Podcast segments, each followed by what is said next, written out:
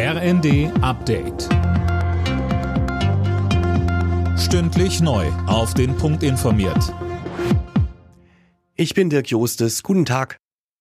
In Deutschland kann wohl bald legal gekifft werden. Die Ampelparteien haben ihren Streit über die Teillegalisierung von Cannabis aus dem Weg geräumt. Mehr von André Glatzel. Geben Bundestag und Bundesrat noch ihr Go, kann das Gesetz im April in Kraft treten. Erwachsene sollen dann bis zu 25 Gramm Cannabis straffrei besitzen und kleinere Mengen selbst anbauen dürfen. Außerdem sollen im Sommer dann auch die sogenannten Cannabis-Clubs starten, in denen ein gemeinsamer Anbau möglich ist. Die Fraktionen sprechen von einem Meilenstein in der Drogenpolitik. Der Schwarzmarkt werde bekämpft und die Konsumenten entkriminalisiert, sagte Gesundheitsminister Lauterbach. Mit Bus oder Bahn von A nach B zu kommen, das gestaltet sich heute eher schwierig. Der Warnstreik im ÖPNV ist in vollem Gange. Dazu aufgerufen hat die Gewerkschaft Verdi. Betroffen sind alle Bundesländer außer Bayern. An den deutschen Flughäfen sind am Morgen hingegen die ersten Maschinen wieder gestartet und gelandet. Der Warnstreik des Sicherheitspersonals ist vorbei.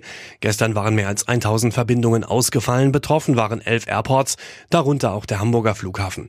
Dort gibt's auch heute noch Probleme, weil jetzt auch das Bodenpersonal streikt. Flughafensprecherin Katja Brom. Unser Flughafenteam arbeitet natürlich mit Hochdruck daran, dass trotzdem die Starts und Landungen wie geplant stattfinden können. Und jetzt sieht es auch so aus, dass wir erstmal Normalbetrieb hinbekommen können. Nichtsdestotrotz Beeinträchtigung können wir nicht ausschließen.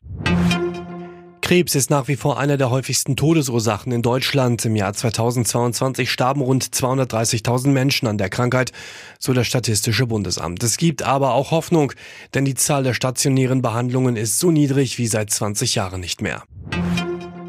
20. Spieltag in der Fußball-Bundesliga zum Auftakt treffen heute Abend Heidenheim und Dortmund aufeinander. Morgen gibt's dann unter anderem noch das Duell Erster gegen Letzter. Leverkusen ist zu Gast in Darmstadt.